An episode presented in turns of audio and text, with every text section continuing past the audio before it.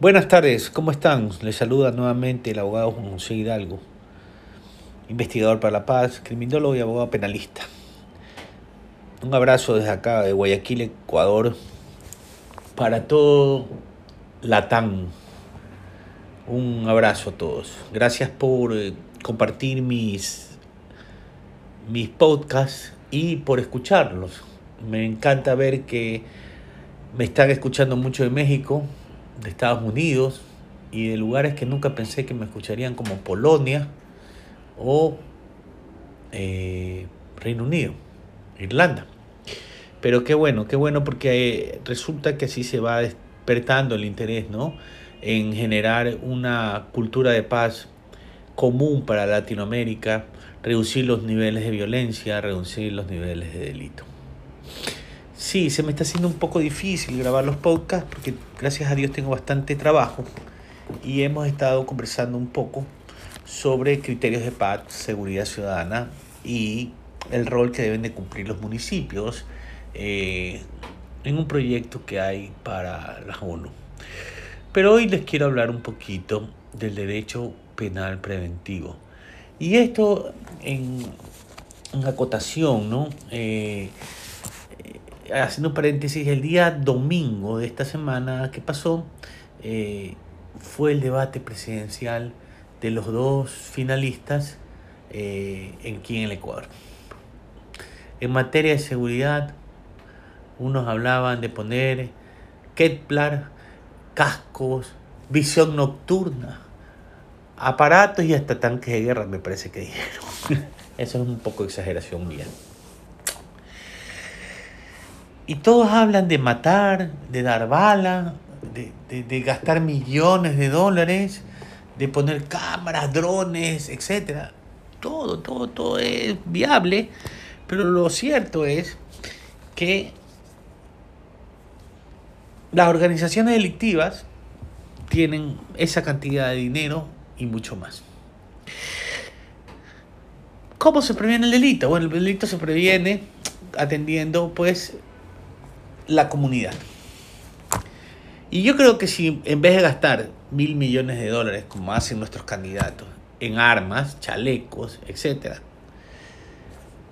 o gastaran esa cantidad y al menos gastaran un 1% de esa cantidad en mejorar las condiciones de vida de los ciudadanos, en impartir una cultura de paz, en generar una verdadera ciudadanía donde nosotros nos empoderemos de nuestra propia seguridad y paz, en fortalecer a los municipios para que colaboren con las policías centrales o nacionales en la, en la paz, en mejorar las condiciones en que nuestra justicia se ejerce, pues el delito realmente se reduciría.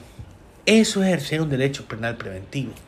¿sí? No solamente buscar la contención, el castigo, el mal jurídico para el mal antijurídico, sino también prevenir aquellas circunstancias que originan la aparición de la violencia, la aparición del delito que produce muertos, daños económicos y una serie de, de cosas más.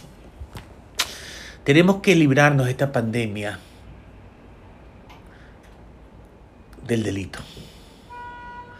Pero tenemos que librarnos con vacunas y curas que ataquen el virus, que ataquen la bacteria, la forma de transmisión de la actividad criminal.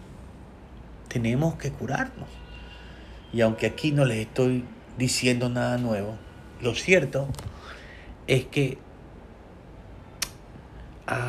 estaba viendo el informe sobre líderes en las Américas para la seguridad y decía que América gasta 224 mil millones de dólares en seguridad y que de eso el 37 o el 34% lo gastaba la empresa privada. Si, si hablamos eh, de esa cantidad de dinero, 228 mil millones de dólares, si los invirtiéramos en nuestra población, en educación, en servicios básicos, en salud, realmente ese plata sirviera para algo y reduciría la delincuencia. Pero lo que hacemos es comprar violencia o artefactos para la violencia que son respondidos con más violencia. Porque si los estados tienen para gastar 120 mil millones de dólares, los narcodelincuentes o los terroristas tienen la misma cantidad para defenderse. Por supuesto que está incluido algunos países como Estados Unidos, México, etc. Pero para nosotros, Ecuador, que es un país pequeño, mil, mil doscientos millones de dólares, es una monstruosidad de dinero. Con eso se puede pagar jubilados, se puede pagar maestros, se puede mejorar condiciones de vida, se puede construir carreteras. Eh, y creo que es una buena cifra, cifra para cualquier país. Eh, así que dejemos de tirar la plata en, en, en, la, en, el, en contener el delito y comencemos a gastar la plata en evitar que se produzca el delito. Un abrazo a todos, se los quieren mucho y síganme escuchando, compartiendo si pueden estos posts, porque es una visión distinta de lo que le dicen todos los policías y todo el mundo. La paz es algo que se puede construir y la paz es la forma, la única forma de tener seguridad y justicia. No es algo que, se, que es metafísico solamente, es una ciencia con método cuantitativo, cualitativo de investigación científica que puede arrojar resultados positivos y mucho mejores que los que tenemos ahora. Un abrazo. Adiós.